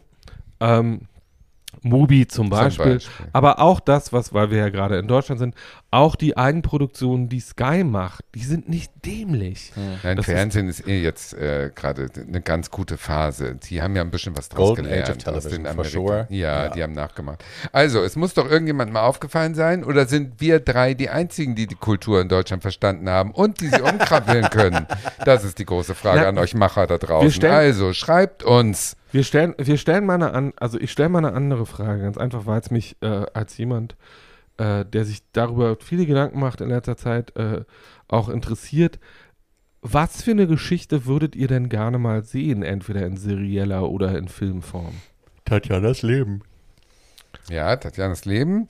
Aber ich würde zum Beispiel so einen Marlene-Film gerne anhand der äh, Brüche und nicht anhand der Glanzmomente würde ich gerne so einen Film sehen. Na, ich denke, die ganze- Womit Beispiel. wir wieder bei den leidenden Frauen sind. Nee, Aber ja, ich würde nicht ich auch- schlimm. Ich ich finde auch gerne leidende sehen Frauen wollen. nicht schlimm, Nein, weil natürlich äh, nicht. das war selbstverschuldet und selbst ähm, die hat die Konsequenzen sozusagen Ja, ja. gewusst. Nein, das war auch keine, Nee, keine Ich denke Wertung. die ganze Zeit, ähm, Ich würde das auch gerne sehen. ja. also Unsere Marlene, Folge als Drehbuch. Marlenes, Marlenes Leben würden, würden fantastische, also das könnte Ja, man nicht bezahlen, weil das man. wahnsinnig teuer wäre. Ja, Ähm, aber das Serie wären auch. fantastische drei Staffeln. So, die erste Staffel Ja, alles bis zum natürlich. blauen Engel, Ja, ja. die zweite Staffel Sternberg und der Krieg, die dritte Staffel das Ende Paris. ihres Lebens. Und Las Ähm, Vegas. und daran Right. würde sich, daran könnte sich die, da könnten sich drei verschiedene Hauptdarstellerinnen, könnten sich den Arsch abspielen. Ja. so wie jetzt Hicks, so ein bisschen. Hack. Ja. Ne, so ein Hex, Hicks? Hex. Hex. So ein bisschen in die Richtung und noch ein bisschen besser könnte Deutschland eigentlich Ja, aber schaffen. stell- Also Oliver Bärben. Na, naja, Mein Gott. nehmen wir mal an. Also Krieg es den gibt, Arsch es gibt hoch und ja, mach's. Es Hilda. gibt ja, ja, ja, also Oliver, Ber auch. Oliver Berben muss sich erstmal, äh, wie ich immer sage, wir Kinder vom Bahnhof 90210 lange entschuldigen. Das war mein Spruch, du Arsch. That was my quote. ja, you're right. Das stimmt, der muss sich aber für vieles lange entschuldigen inzwischen. Ähm, also, Ja, aber dafür auf jeden Fall. ja, dafür auf jeden Fall. Und allein also, die erste Szene im Flugzeug in dem Private Jet mit David Bowie. Ich meine, what the actual Ja, fuck? bescheuert. Nachdem wir jetzt also Oh. die deutsche Kultur in Grund und Boden kritisiert haben Yes. Und das ja eigentlich eine sehr unterhaltsame Folge sein wollte, wo wir Willy Brandt, die. Serie. Oliver Berben, wenn du uns zuhörst, Ja, schreib uns. Schreib Schande, an. Schande, Schande, Shame, Glocke. Und du kannst uns gerne eine E-Mail schicken für weitere Instruktionen, wie genau. du die deutsche Medienlandschaft zu retten hast. Genau. Und zwar an to Podcast at gmail.com. Yes. Das Wort zu ersetzt jeweils mit der Ziffer 2. Und ihr könnt uns, auch du Oliver, gerne schreiben, äh, auch über unseren Instagram-Kanal ähm, und über Facebook. Ja. Und ähm, bei Spotify und bei Apple Podcast könnt ihr uns gerne 5-Sterne-Bewertungen hinterlassen. Da freuen wir uns sehr drüber. Genau. Und So. wir würden auch das Drehbuch mitschreiben, Ja. aber die Angebote machen wir dann per E-Mail. Na, ohne uns geht das auf gar keinen Fall. Das ist ja damit heißt offensichtlich. Damit Oh, heißt die Folge jetzt Lieber so Oliver Berben, a.k.a. Das muss ja, das muss doch irgendjemandem aufgefallen Das muss Warum- dir doch irgendwann mal ja, auffallen. warum ist es dir Du nie Eimer. aufgefallen? So, in, in diesem Sinne, äh, liebe Und Menschen, äh, Oliver Berben steht für 90 Prozent der deutschen Ja. Yeah. Produzenten. in diesem, alle. in diesem Sinne, äh, liebe Menschen an den Endgeräten, lieber Oliver Berben, auf Wiedergehört. Bis dann. Tschüss.